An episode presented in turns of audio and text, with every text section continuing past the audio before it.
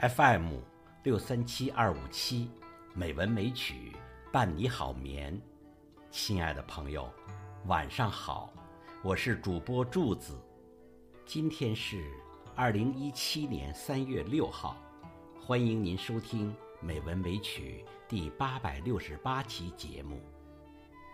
这期节目，我给各位好友朗读的是苏轼的《石钟山记》。《石钟山记》是一篇考察性的游记，写于宋神宗元丰七年夏天。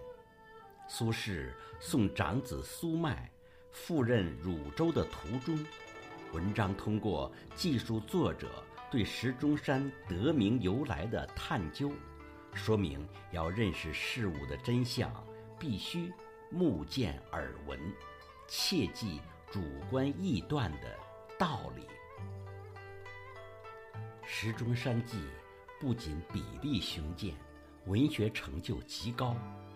而且具有思想性和哲理性，在今天看来，仍然极有认识价值和教育意义。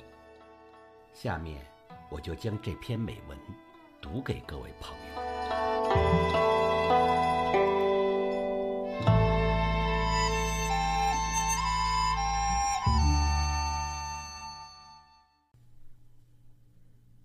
石钟山记》，作者。苏轼，宋代。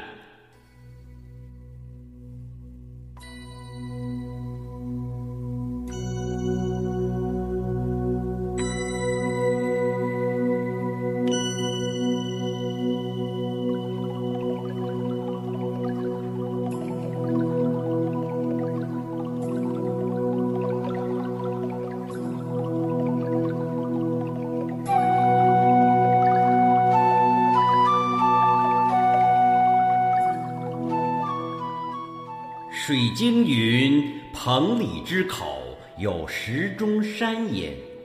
历源以为下临深潭，微风鼓浪，水石相搏，声如洪钟，是说也。人常疑之。今以钟磬置水中，虽大风浪，不能鸣也，而况石乎？至唐李博石访其遗踪，得双石于潭上，扣而灵之。南生含糊，北阴清月，浮止响腾，余韵徐歇，自以为得之矣。然是说也，余犹疑之。时之铿然有声者，所在皆是也。而此独以钟鸣，何哉？元丰七年六月丁丑，余自齐安舟行，士临汝，而长子迈将赴饶之德兴卫，送之至湖口，因得官所谓石钟者，四僧使小童持斧。于乱石间，择其一二扣之，空空焉。余故笑而不信也。至暮夜月明，独与迈乘小舟至绝壁下，大石侧立千尺，如猛兽其鬼，森然欲搏人。而山上栖湖。闻人声，一惊起，折折云霄间。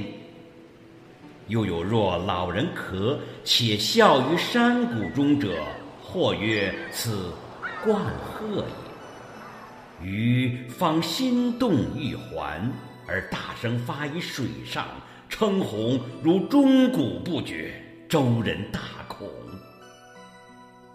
徐而察之，则山下。皆石穴下，不知其浅深。微波入焉，寒淡澎湃，而为此也。舟回至两山间，将入港口，有大石当中流，可坐百人，空中而多窍，与风水相吞吐，有款侃汤踏之声，与象之称鸿者相应，如乐作焉。因校尉迈曰：“汝之之乎？称鸿者，周景王之无义也。侃款汤踏者，谓庄子之歌中也。古之人不逾期也。是不目见耳闻而臆断其有无，可乎？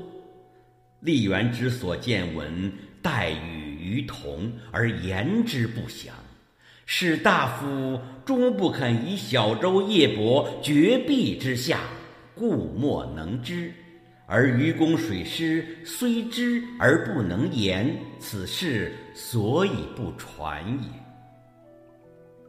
而陋者乃以辅经考基而求之，自以为得其实，于是以记之，盖叹立元之简。而效立博之陋也。